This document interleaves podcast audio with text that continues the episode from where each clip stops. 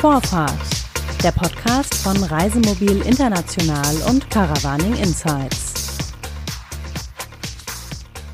Ja, herzlich willkommen, Martin Hemp von Flow Camper. Mein Name ist Jutta Neumann. Ich arbeite als äh, Redakteurin für Reisemobil International und habe ein schicksalshaftes Erlebnis gehabt mit Ihnen, mit dir. Wir können, sind ja seitdem per Du. Genau. Vor zwei Jahren, glaube ich, war es, oder vielleicht sogar schon vor drei Jahren, haben wir uns auf dem Caravansalon in Düsseldorf kennengelernt, wo ich beinahe in den Besitz eines meiner Traum-VW-Busse gekommen wäre, nämlich einen von euch. Leider ist er mir dann von jemand anders vor der Nase weggeschnappt worden durch Telefon, äh, inter, naja, es gab einfach ein Kommunikationsproblem. Naja, aber trotzdem ähm, komme ich immer wieder zu eurem Stand und stehe immer wieder mit großen Augen vor euren Autos, weil sie einfach so schön sind. Dankeschön. Ja, vielleicht muss man einfach mal was sagen zu dem Namen Flow Camper. Der Name ist ja vermutlich Programm oder zumindest kein Zufall. Flow? Genau. Also Flow? wir, die Marke Flowcamper ähm, gibt es jetzt seit fünf Jahren. Ähm, wir als Venufaktur, also die Firma, die dahinter steht, gibt es schon deutlich länger, seit zwölf Jahren.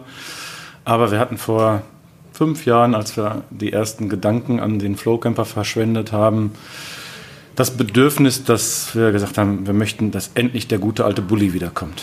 Ähm, den Weg, den VW selber mit viel Hightech und äh, glatten Oberflächen verlassen hat, wollten wir wieder einschlagen und haben ein Fahrzeug entwickelt mit Naturholz, fröhlichen Farben, simplen Lösungen, alltagstauglich und zu einem sehr fairen Preis. Und da ist dann der Name Flowcamper in dieser ganzen Entwicklungsphase entstanden. Also So ein bisschen an die Hippie-Zeit Ja, angelehnt, genau, ja. genau. Und äh, wenn ich da in so dein Gesicht blicke, hast du damit auch eigene Erfahrungen vielleicht auch mit alten Bullis oder? Äh, ja, ich bin tatsächlich als ähm, Reisender mit dem T3 äh, eingestiegen, habe damit die, erste, die ersten Reisen gemacht und habe tatsächlich auch alle Generationen durchgefahren. Habe einen T4 und einen T5. Ähm, ja, heute mit Und T6. jetzt fährst du mit dem T6. Genau. Ja. Also du reist auch immer noch mit dem Bulli. Im Moment leider viel zu wenig, weil die Firma wächst und ähm, aber in der Zukunft soll das wieder mehr werden. Ihr habt vermutlich das gleiche Problem wie alle äh, in Anbetracht der, der unglaublich, immer noch unglaublich boomenden Branche, dass ihr Ja. vermutlich mit der Produktion Ja. nur schwer Ja. hinterherkommt und selber keine Zeit mehr habt zum Reisen. Genau, genau. Also wir haben auch im Moment ein Jahr Lieferzeit. Ist für, einen, für uns toll, gibt eine gewisse wirtschaftliche Sicherheit, planerische Sicherheit für die Kunden manchmal nicht so schön. Aber es ist tatsächlich keine Ausnahme. Also die, die meisten unserer Kollegen haben Lieferzeiten in ähnlicher Art und Weise. Und wir sind für uns äh, auch ähm, an die, an die äh, das Ergebnis gekommen, dass wir nicht weiter wachsen wollen als Firma. Also wir wollen diesen ähm, Druck nicht so ja, mitmachen. und diesen, dieses, dieses ständige Wachstum, was aus meiner Sicht nicht Mhm. wirklich gesund ist, nicht mitmachen. Wir sind ein tolles Team mit zwölf Mitarbeitern und ähm, wollen qualitativ gute Autos bauen und nicht zusammenfuschen. Mhm. Und das geht nicht mit ständigem Wachstum. Das Tolle ist ja, glaube ich, wenn ich mich richtig erinnere, dass man bei euch auch gebrauchte Autos praktisch mitbringen kann und Ja. ihr baut die dann Ja, aus. Also genau. man muss jetzt nicht immer gleich mit 50.000 Euro dabei sein, sage ich Genau. mal roundabout, sondern man kann auch Genau. mit ja. der günstigeren Variante Ja. einsteigen und ihr unterstützt dann. Genau. Ja, und ihr seid jetzt vor kurzem umgestiegen, oder nicht umgestiegen, habt äh, euer Portfolio ergänzt um Mercedes. Wie kam das? Das ist ja kein Bulli. Ähm, nein, die Mercedes bauen wir tatsächlich schon relativ lange. Ähm, das ist tatsächlich so, dass äh, Mercedes ähm, mit unserer anderen Marke, die Terra Camper, die Expeditionsfahrzeuge, ähm, ja, schon auch uns immer im Blick hatte, weil wir da sehr, sehr hochwertige, auch sehr medienwirksame Autos gebaut haben. Und ähm, die Gespräche mit Mercedes sind eben irgendwann mal konkret geworden und dann haben wir den Vito dazugenommen. Und ähm, ja, die Marken haben sich ein bisschen getrennt. Wir haben uns tatsächlich aus persönlichen Gründen auch entschieden, die Marke Terra Camper letztes Jahr äh, zu verkaufen. Da haben wir einen super tollen Nachfolger gefunden, die das mit Herzblut weitermacht, sodass wir uns tatsächlich jetzt, Petra und ich, uns auf die Flow Camper konzentrieren und, ich sag mal, den, den frei gewordenen Kreativslot, den haben wir jetzt mit dem Sprinter gefüllt. Also das heißt, es gibt unserer ähm, VW-Bus Frieda steht jetzt ein Sprinter Max Ein großer zur Bruder Seite. sozusagen ja, genau. zur Seite. genau. Und was ist da anders? Also so vom Gefühl, ich meine, es ist ja das, euer, euer Konzept ist ja so ein bisschen, also hochwertige Materialien, nur das, was Sinn macht und was praktisch ist Mhm. Ja. und jetzt nicht irgendwie ein Haufen Schnickschnack. Jetzt habt ihr mehr Platz, wofür nutzt ihr den? Ja, Nein, tatsächlich ist es so, dass wir das Fahrzeugkonzept der kleinen Fahrzeuge auf den Sprinter übertragen haben. Das heißt, das erstmal offensichtliche ist der Naturholzmöbelbau, der das Auto um ein Vielfaches gemütlicher werden lässt als die Plastikoberflächen, auch äh, vom Geruch her. Wenn man in so ein Auto bei uns reinkommt, das riecht einfach nach Naturholz und es ist einfach wunderschön.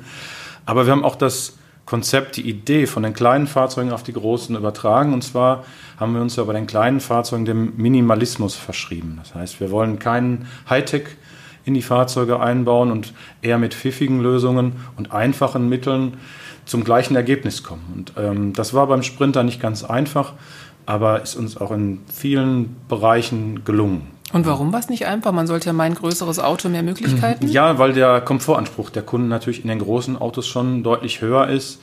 Ähm, und man da, also wir mussten etwas tiefer in die Trickkiste greifen, um äh, mit einfachen Mitteln zu einem hochkomfortablen Auto zu kommen. Hochkomfortabel heißt, es gibt da eine Nasszelle oder Dusche oder Toilette. Genau, das, genau. Es gibt eine Fußbodenheizung, die sehr ungewöhnlich äh, von der Wärme her gespeist wird. Wir haben natürlich eine Warmwasseraufbereitung, die aber auch eher ungewöhnlich ist. Ist es wintertauglich? Ja. Mhm. ja, ja. Klingt gut, muss ich ja. vielleicht auch nochmal anschauen. Ich war jetzt so auf den Bulli fixiert, dass ich dachte, nein, alles andere lasse ich links liegen, aber vielleicht sollte ich doch mal vorbeikommen bei euch. Ähm, wie habt ihr euch das aufgeteilt, du und deine Frau? Äh, habt ihr verschiedene sozusagen Bereiche, die ihr, für die ihr zuständig seid? Oder? Ja, das ergibt sich aus unseren Persönlichkeiten schon. Ich bin der kreative Spinner. Und, Petra, und sie sorgt dafür, dass es läuft, ja? ja? Genau. Petra holt mich wieder auf den Boden der Tatsachen zurück. Ähm, nein, also es ist tatsächlich so, dass ähm, ich ähm, ähm ein bisschen an der Front der Firma stehe, dadurch, dass ich es auch schon sehr, sehr lange mache und sehr viel Reiseerfahrung habe, ähm, bin ich derjenige, der hauptsächlich die Kundenberatung macht und die Entwicklung, auch mit einem tollen äh, jungen Mitarbeiter, den wir jetzt seit ein paar Monaten haben, der mich da sehr, also super unterstützt. Und ähm, Petra ist dann aber diejenige, die die Auftragsabwicklung macht und äh, die ganze Kommunikation mit den dann Kunden. Mhm. Ja. Wie bist du überhaupt dazu gekommen? Was hast du denn eigentlich vorher gemacht? Du sagst, seit zwölf Jahren machst du das. Was, was ja. hast du vorher gemacht? Ich bin vom Beruf was komplett anderes. Ich bin äh, Grafikdesigner. Okay. Habe aber mit 17 meinen ersten Camper gebaut, äh, wie viele eben auch mit, der, mit zwei Holzböcken und der Stichsäge. Du warst der, wo man und, immer nur die Beine gesehen hat, ja? Genau. Also wenn man ans Auto vorbeikommt. genau, genau, genau. Nein, und bin immer schon gereist und ähm, ähm, hatte eine Werbeagentur früher und äh, bin irgendwann aus Zufällen, sage ich jetzt mal, zum ersten Mal in äh, äh, Afrika gereist, also in Marokko, im Sahara-Gebiet. Und dieses, diese Landschaft, dieses Land hat mich gepackt und die Zeiten zwischen den Reisen wurden immer kürzer, die Reisen immer länger, bis irgendwann die persönliche Entscheidung stand, dass ich die Agentur verkaufe und von Reisen leben möchte. Also weit bevor das Thema Vanlife äh, en vogue wurde. Und dann habe ich mir überlegt, wie kriege ich das hin? Und ähm, ich wollte keine Dia-Vorträge äh, machen und in der Zeit, wo ich in Deutschland bin, von Dorf zu Dorf tingeln, sondern ich habe ein kleines Reiseunternehmen aufgemacht und habe mit zwei großen äh, Expeditions-LKWs, ich sag mal, Luxus-Sahara-Touren angeboten. War auch eine sehr, sehr schöne Zeit in meinem Leben. Und dann fing der Terrorismus an, sodass touristisch diese Region sehr schwierig zu bereisen war. Und dann ist damals aus Terra Reisen Terra Camper geworden. Das ganze Know-how auf diesen vielen tausend äh, Sahara-Pistenkilometern habe ich eben umgesetzt in ein Inneneinrichtungssystem und das hat dann doch vielen Leuten gefallen, sodass das dann sehr stark gewachsen ist. Sodass die jetzt reisen können. Mhm, du genau. vermutlich nicht und mehr ganz die, so viel. Und, genau, und ich die tollen E-Mails mit Fotos von unseren Kunden kriege. Ja. Von den glücklichen Kunden. Ja, Immerhin genau. machst du die Kunden glücklich beim ja. Reisen. Und wie, wie wird es weitergehen? Hast du irgendwie neue Pläne oder gibt es noch Ideen für, für die nächsten Jahre? Weil ich meine, dass es nicht abreißt, der, der, der Boom, mhm. das, davon kann man jetzt ausgehen. Also tatsächlich ist es so, dass der Sprinter für uns als kleine Firma schon ein enormes Entwicklungs, ähm, Entwicklungsaufwand war. Wir haben noch diverse Ideen, die sich aber auch erstmal rund um den Sprinter äh, richten. Mhm. Über die und, du aber noch nicht sprechen kannst, oder? Nee, leider noch nicht. Da ist noch einiges im Patentverfahren. Und, ähm, da warten wir dann auf genau, mindestens ja. Düsseldorf oder vielleicht sogar Stuttgart, genau. wenn nicht noch länger. Wir werden, glaube ich, äh, in den nächsten zwei Jahren immer wieder für Neuheiten sorgen können. Okay. Aber nicht im, kein, es kommt kein komplett neues Fahrzeugkonzept.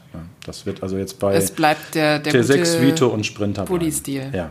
Du wolltest mir noch was erzählen von, was passiert ist seit der Trennung von Terra Camper, wie es dazu ja, kam. Also, äh, bei uns hat auch sich in der Firma und auch privat, ähm, aus, aus, privaten Gründen hat sich bei uns in der Firma ein Paradigmenwechsel ähm, eingestellt, weil für uns privat schon länger, aber auch in der Firma ist jetzt so das Thema ähm, Nachhaltigkeit, Umweltbewusstsein doch sehr stark gewachsen.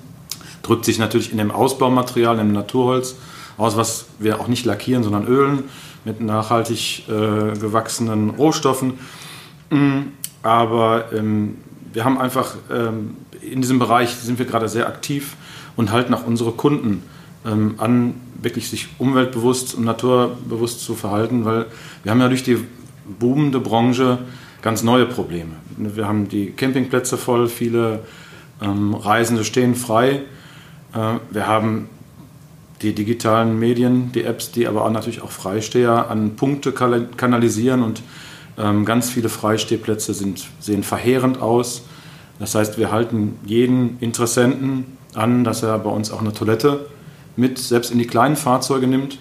Und wir haben sehr viel Aufwand betrieben, sehr viel Aufmerksamkeit daran gelegt. Wir haben alle unsere Fahrzeuge chemietoilettenfrei mittlerweile. Wir bieten selbst in den kleinen Autos Trocken-Trenntoiletten an, die wasser- und chemiefrei arbeiten, sodass wir versuchen, wenigstens das kleine Stück, was wir machen können, ähm, das Reisen, das Campen äh, umweltbewusst zu gestalten. Ich meine, das Thema ist ja auch total aktuell eigentlich, aber wird es auch gut angenommen? Nutzt, wird es von den ja, Kunden? Ja, tatsächlich haben wir da Glück, weil natürlich durch unsere Naturholzausbauten wir tendenziell schon auch ein Publikum ziehen, was sich zumindest für dieses Thema interessiert.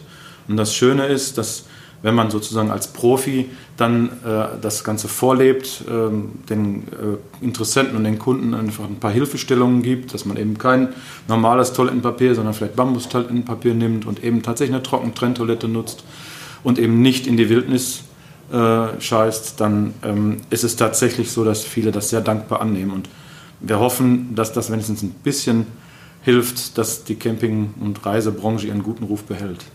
Wobei jetzt letzteres mit dem in, in, in den Wald sozusagen sich äh, verlustieren mit seinem Geschäft, ist das wirklich so wenig nachhaltig, wenn man Na, da ein Loch buddelt? Vor und das sechs, sieben, acht Jahren noch völlig unproblematisch, wenn eben auf einem schönen Platz vielleicht ein oder zwei mhm. Fahrzeuge standen und dann eben mhm. zwei Tage mal ein oder zwei Leute da waren.